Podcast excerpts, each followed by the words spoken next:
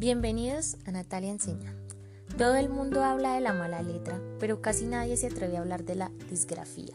la cual es considerada como un trastorno de aprendizaje que se identifica por la dificultad de la capacidad de escritura y se caracteriza por una serie de dificultades o incapacidades para realizar textos. Y bueno, pues el día de hoy he decidido abordar este tema debido a que considero que es de suma importancia reconocer cuando existe un problema de aprendizaje en un niño para así llevar una educación adecuada y personalizada la cual ayude a la mejora de este trastorno que presenta los síntomas a los 6 años de edad y usualmente es confundido con la mala letra debido a la corta edad. No sé si ustedes han escuchado, pero muchos maestros dicen como, ay, sí, el niño tiene mala letra porque está pequeño, más adelante va a corregir eso. Y pues sí, en algunos casos pueda que se corrija, pero en otros no, porque cuando ya se presenta la disgrafía ya las cosas son distintas. Y entonces, pues como maestros en formación, la invitación es a detectar a tiempo cualquiera de los trastornos de aprendizaje y pues intentar dar una solución a este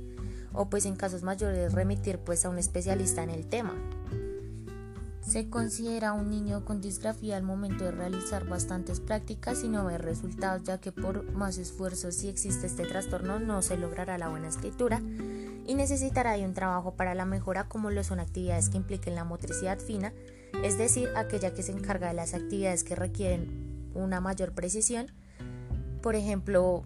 necesita el control de nuestras manos, nuestros dedos o nuestros pies y además requiere trabajar en ejercicios cognitivos para ayudarles a escribir y leer, ejercicios de la fuerza de mano y coordinación motora que pueden ayudar a corregir este problema.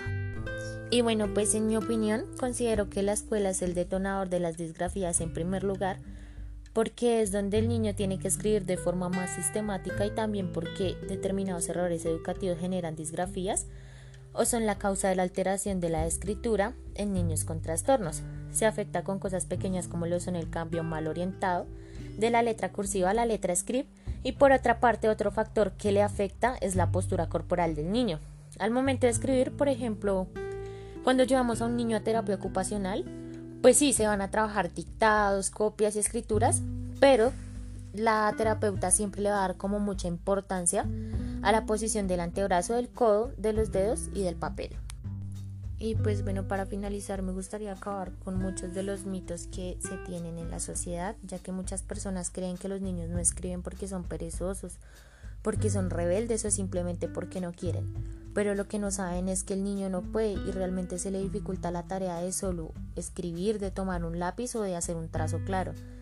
Entonces considero que antes de llamar a un niño, como lo mencioné anteriormente, se debe verificar detalladamente que éste no tenga ningún problema que le impida el aprendizaje,